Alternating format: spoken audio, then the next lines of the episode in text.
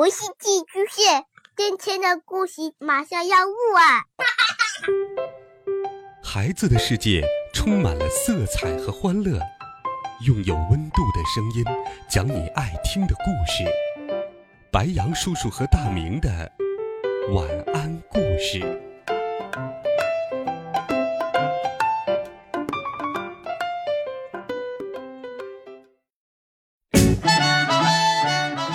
小朋友们、同学们，大家好，欢迎收听白羊叔叔讲故事。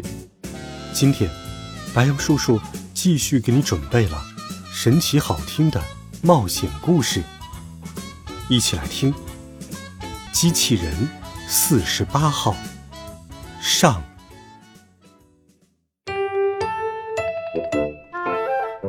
到了星期天，我跟格雷厄姆坐在阳台上，等着利奥叔叔。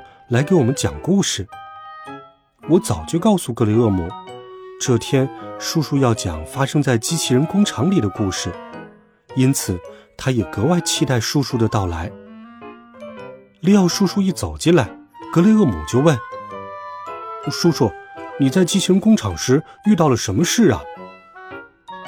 利奥叔叔开始给我们讲故事了。其实。我并不是特意要去机器人工厂的，那次经历纯属偶然。当然，我正在一片微型树林里旅行，那是撒哈拉丛林里最美的地方之一，我非常喜欢在那里散步。我走得相当小心，生怕一不留神就踩到了那些微型树。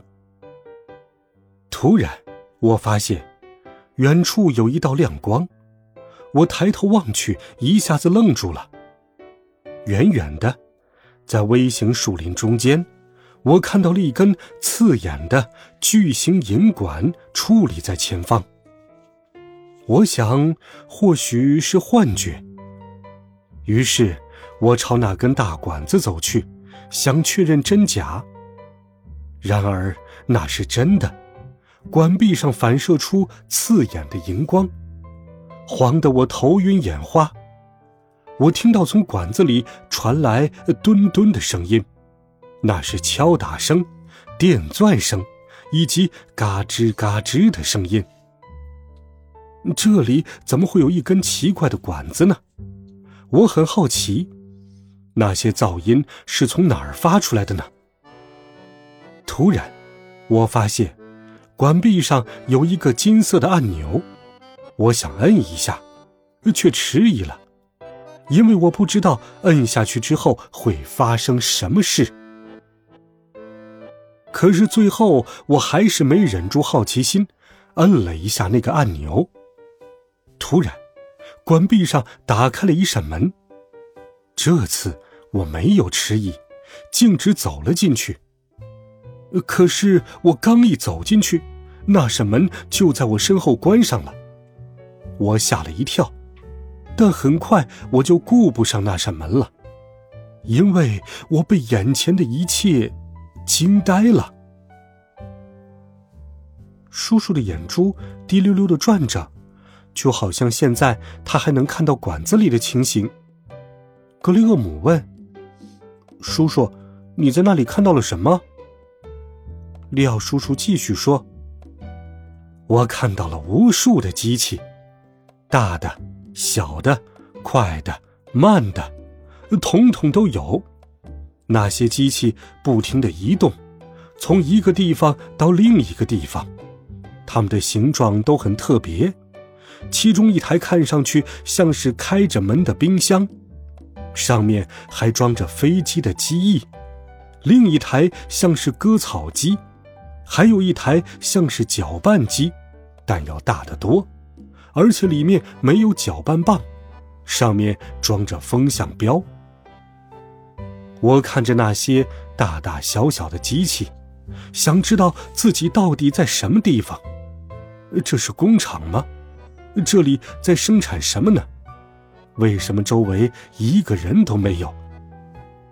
我很好奇，操控那些机器的人都在哪儿呢？我说。叔叔，或许那家工厂里的人去休息了，也或许他们藏在机器后面或者机器里面。嗯，当时我也是这么认为的，因此我大声喊道：“打扰一下，有人吗？”话音刚落，那些机器就都停了下来，转过身来看着我。工厂里安静极了，机器们都一动不动，也不发出任何声响。我小声说。你们好，呃，我是利奥，呃，请问，呃，这里有人吗？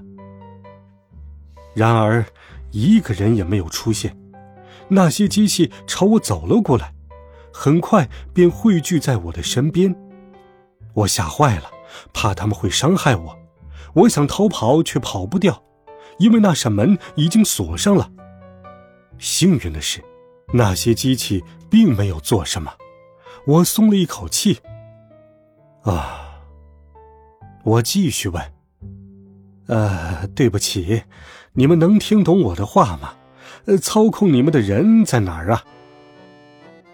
装着机翼的冰箱回答：“螳螂，螳螂，咔嚓，咔嚓。”呃，可是我不知道这是什么意思。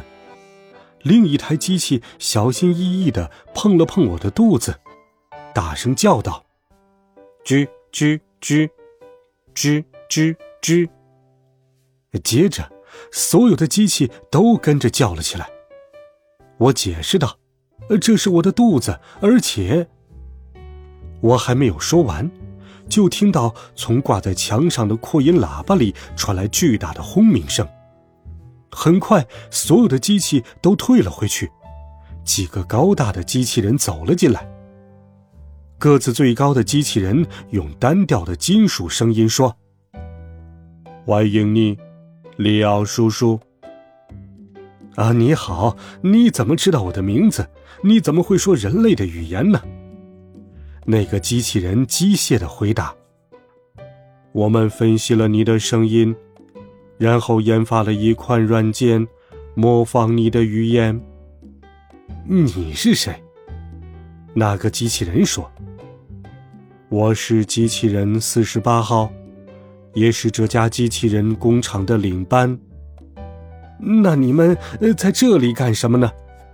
机器人四十八号回答：“我们在这儿制造产品，每一台机器都是生产线上的一个环节。”那是谁制造了你们？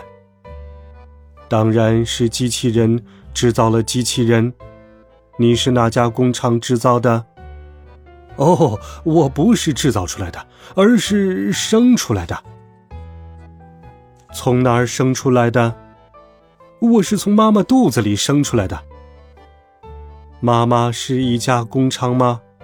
呃，不，我妈妈是一个人，我也是一个人，人生出来的也是人。什么是人？哦，我不知道该怎么回答这个问题了，不知道如何向机器人解释什么是人。最后我说：“人是一种生物，他们用眼睛看，用耳朵听，用鼻子。”生物。机器人四十八号打断了我的话：“那是什么东西？”我想，我该怎么回答这个问题呢？我不知道如何跟机器人解释什么是生物。